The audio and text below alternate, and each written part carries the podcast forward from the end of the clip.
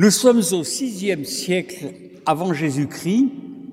Le féroce Nabucodonosor, roi de Babylone, a envahi Israël, a déporté la population, et voici maintenant que les Israélites se trouvent à Babylone, en contact avec les Babyloniens, qui leur parlent et qui leur disent, en des temps très anciens, le déluge a détruit toute chose. Mais pourquoi? Mais comment? Mais parce que les dieux, les 36 000 dieux, et puis surtout le grand dieu Enlil, ne supportaient plus le bruit que faisaient les hommes sur la terre qui dérangeait l'immobilité tranquille des dieux dans le ciel. Et Enlil a décidé qu'il fallait détruire la terre, et tous les autres dieux étaient bien d'accord. Mais avant que le déluge arrive, disaient les Babyloniens, une déesse fort sympathique, Enki, avait un préféré, un homme, Utanapishtim, qui n'était pas meilleur ni pire que les autres, mais c'était son préféré. Elle est venue un soir, et derrière sa maison, en se cachant des autres dieux, elle lui a dit, sais-tu que le déluge va venir et que tu devrais construire une arche Tu y ferais entrer tous les animaux et ta famille, et vous seriez ainsi sauvés de l'inondation? Ce qu'a fait Utanapishtim et le déluge est arrivé, a tout détruit, de façon que le silence revienne sur la terre et que les dieux soient tranquilles. Et Utanapishtim était là, dans l'arche.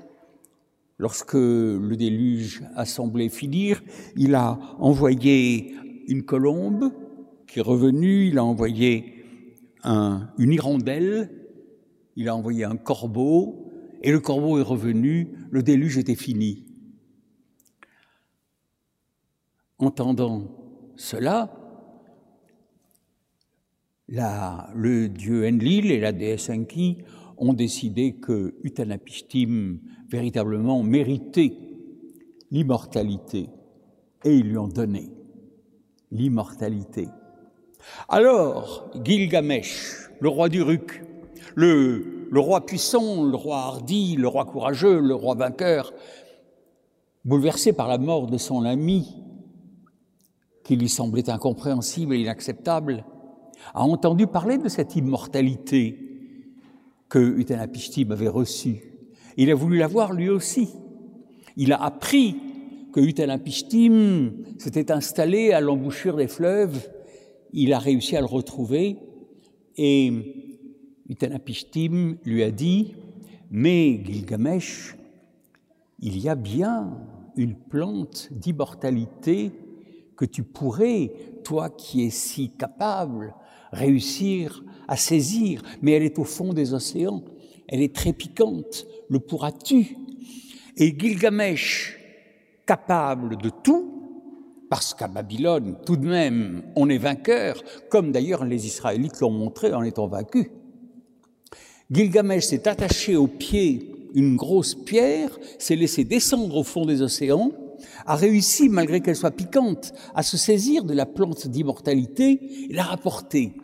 Et il a dit, je vais retourner à Uruk, je la donnerai aux personnes âgées, et si celles-ci vivent et ne meurent pas, je comprendrai que c'est la plante d'immortalité, je la donnerai à tout le monde, et à commencer à moi aussi. Mais en chemin, il faisait si chaud, il s'est baigné dans une rivière, et pendant qu'il se baignait, en laissant ses vêtements sur la rive, où se trouvait la plante d'immortalité, le serpent, le serpent est arrivé, s'est emparé de la plante, l'a mangé et l'a emporté. C'est pourquoi les serpents sont immortels. La preuve, c'est que vous trouverez des peaux de serpents qui montrent que chaque année, ils mutent et une nouvelle vie leur est donnée. Et Gilgamesh n'avait plus la plante d'immortalité. Si les Babyloniens, si les hommes doivent mourir, c'est parce qu'ils sont hardis, capables et vainqueurs, mais quand même bien étourdis et stupides.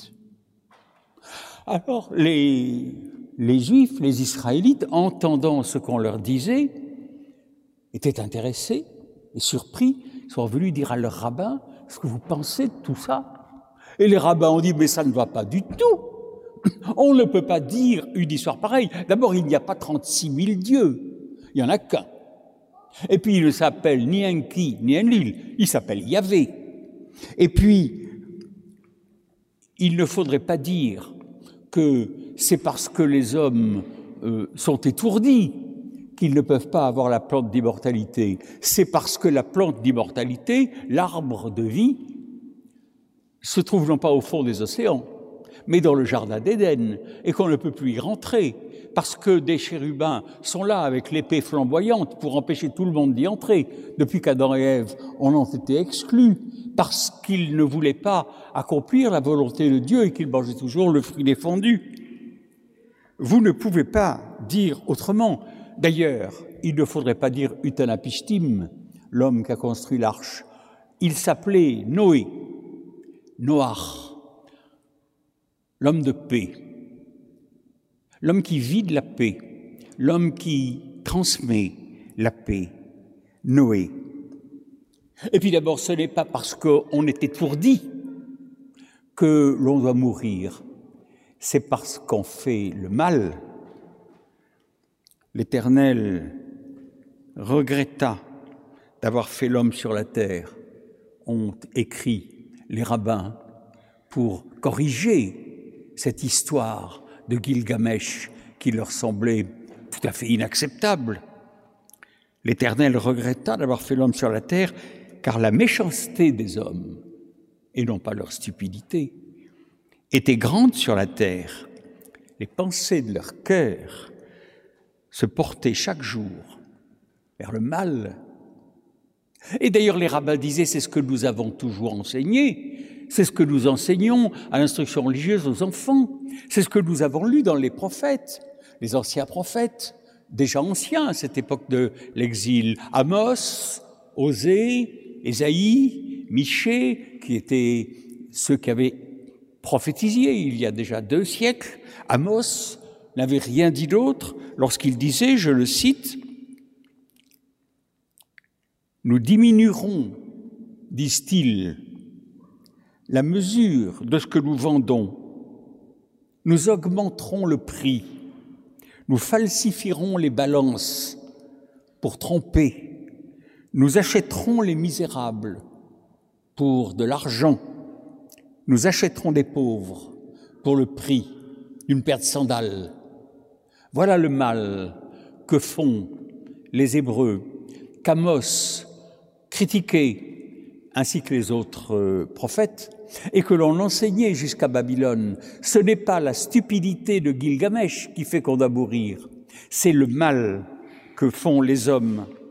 Et les rabbins ont encore écrit avec un mot hébreu qu'il faut retenir, le mot shachat, prononcez-le bien avec un r guttural. La terre était pleine de violence, elle était shachat devant Dieu. Dieu regarda la terre et voici, elle était shachat.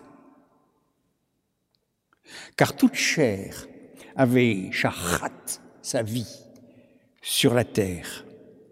Alors Dieu dit à Noé, la fin de toute chair est arrêtée, car ils ont rempli la terre de violence.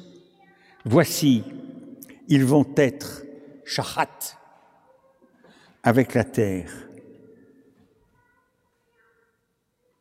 Frères et sœurs, regardez la terre.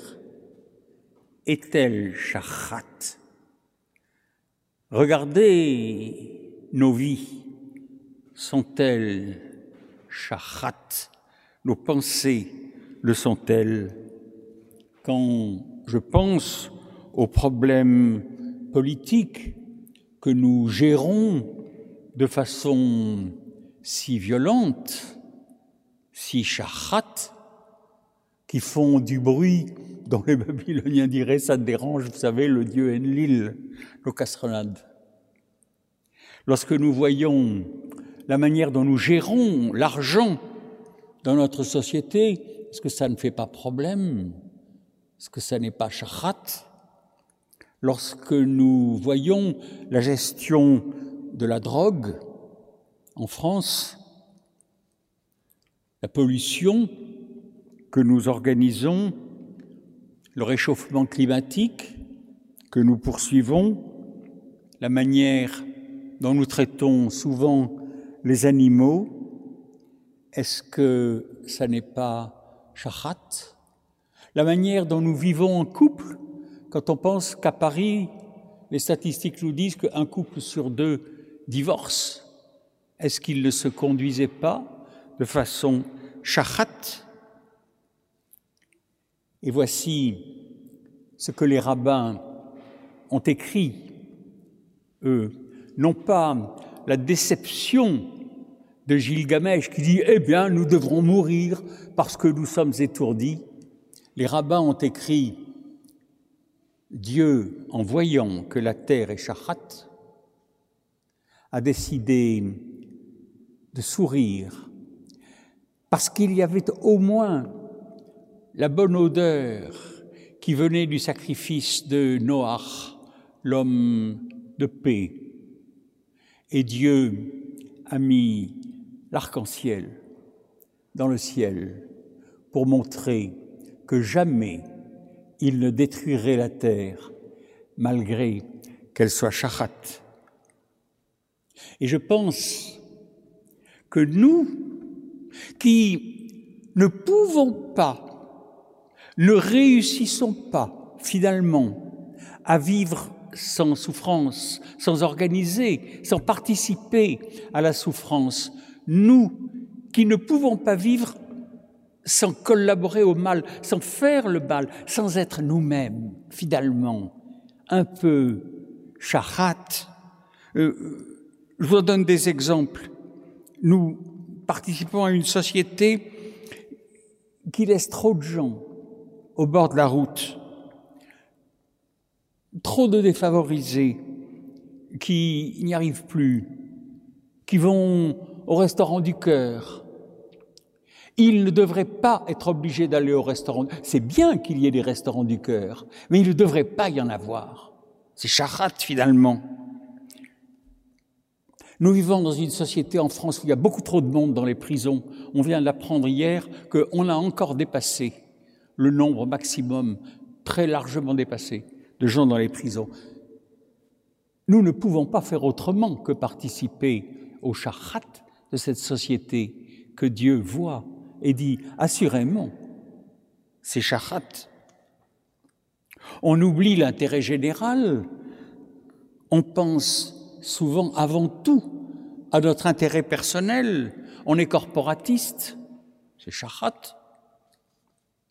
On participe qu'on le veuille ou non, comme je le disais, à une société qui pollue, qui pollue la terre, l'air, les océans, qui provoque un réchauffement climatique, des effets désastreux, le manque d'eau, c'est très charat.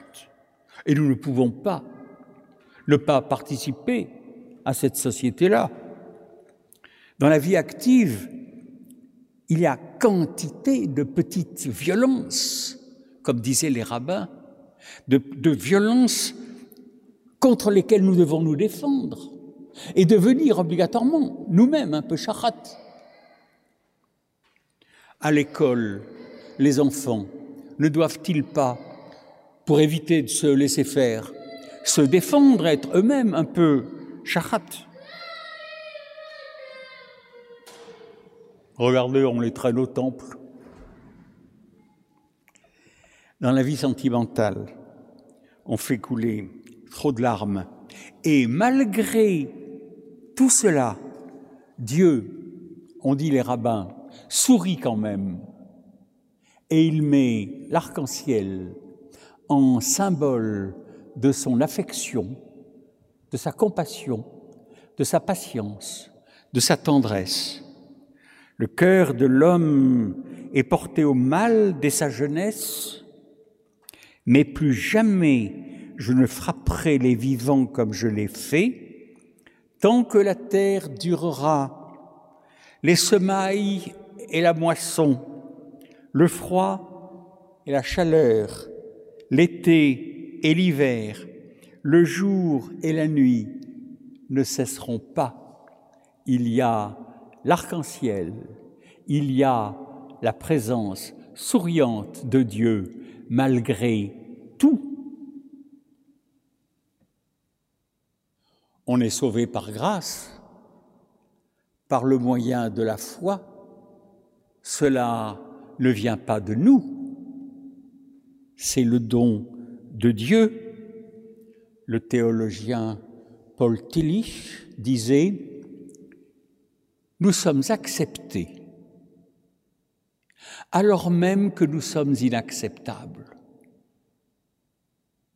Ne devrions-nous pas accepter davantage d'être acceptés, malgré que nous soyons inacceptables Quand la pluie menace dans nos cœurs, lorsque la dépression, l'anxiété monte en nous à cause de tout ce que nous voyons. Quand menace le chahat en réalité, quand nous pensons ils sont tous pourris, ils sont tous coupables, ne le sommes-nous pas nous aussi d'ailleurs? La bonne nouvelle, c'est levez les yeux et regardez, que voyez-vous? L'arc-en-ciel, de la compassion de Dieu. Ne parlez plus du péché originel qui fait que tout ce que vous pensez, tout ce que vous dites et tout ce que vous organisez n'est que péché. Parlez de la grâce originelle qui date de cette période où Dieu a mis le premier arc-en-ciel. Le pasteur Michel Wagner a dit au chevet des malades et des agonisants, je prie. Avec tous les opprimés et les torturés, je crie. Avec tous les passionnés, je cherche. Avec les lutteurs, je milite, car il vient celui qui désarme les résignations et qui suscite les responsabilités et William Booth, le fondateur de l'armée du salut, en 1865, il a écrit Tant que des femmes pleureront, je me battrai. Tant que des enfants auront faim et soif, je me battrai. Tant qu'il y aura un alcoolique, je me battrai.